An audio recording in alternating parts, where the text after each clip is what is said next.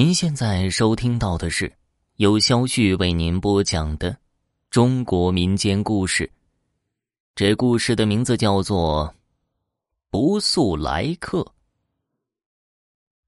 这件事情发生在二零一九年，当时我们家住在月湖小区，一个挺老的小区了。小区里边有个小广场，中间呢有个水池子。一直挂着维修的牌子，大人孩子都会在那里聊天玩啊什么的。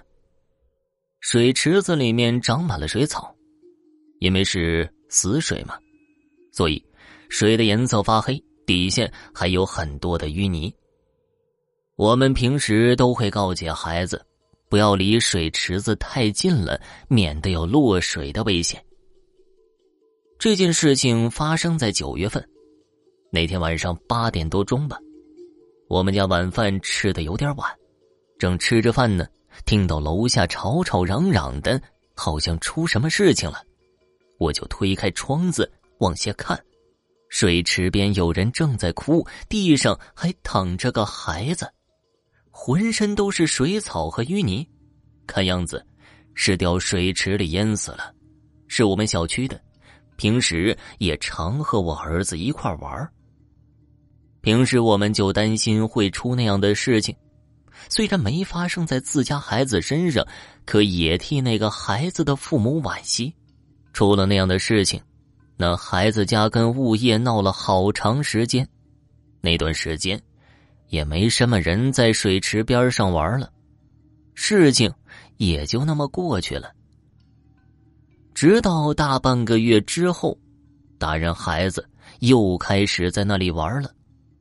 那天也是晚上，到吃饭点了，我儿子还没回来，我媳妇儿让我叫他回来吃饭，我就推开了窗，从楼下直接冲着小广场喊我儿子，喊他回家吃饭。我以前呢也经常那样喊他，但是那一次就惹了让我们全家都鸡犬不宁的麻烦。我儿子回了家，吃了晚饭，一直到我们睡下了。怪事就发生了，睡着了之后，就听见客厅里有人在走路。开始的时候，我以为是儿子起来上厕所了，但是很快就发现并不是，是有人在走来走去的。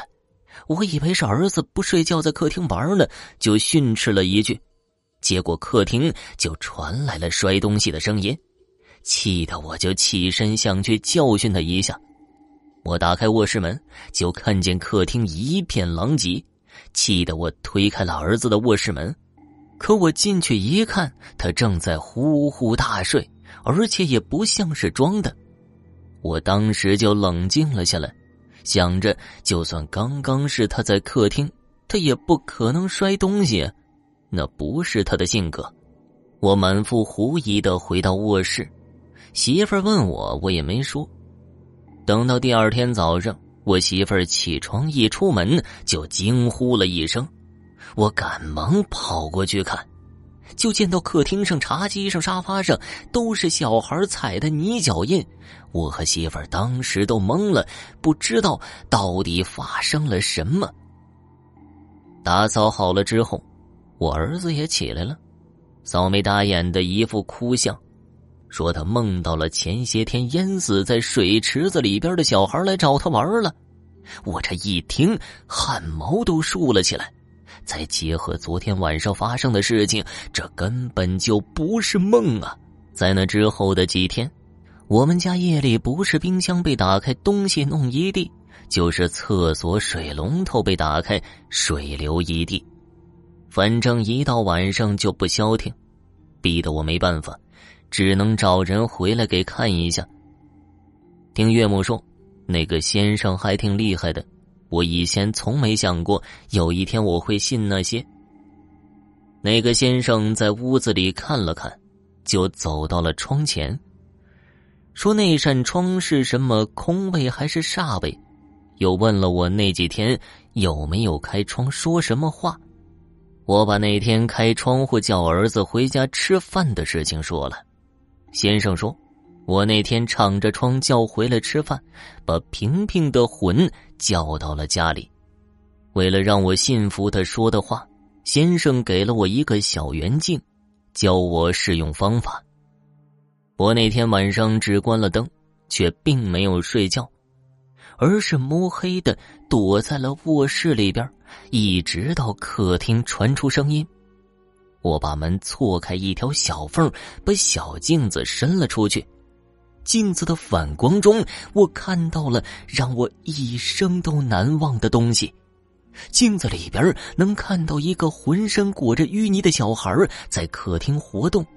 看身形，可以断定就是前几天淹死的叫平平的孩子。他走过的地方都会留下泥脚印儿。那一夜，我都不知道是怎么熬过来的。第二天一大早，我就去了那孩子家，跟他父母说明了情况，又按照先生教的，让他妈妈在我家门口叫他。他妈一边叫他名字，一边流着眼泪，听得我心里边不知道有多难受。那位先生又帮他们家送了魂什么的，反正是做了一些事，让那个孩子安宁了。我们家也恢复了正常。只是从那之后，我家那扇窗就总拉着窗帘，宁可白天点灯，也不愿意拉开。窗子外面还挂着先生给的镜子，我家现在已经搬到了别的小区，但是这件事情至今记忆犹新呢。听众朋友，本集播讲完毕，感谢收听。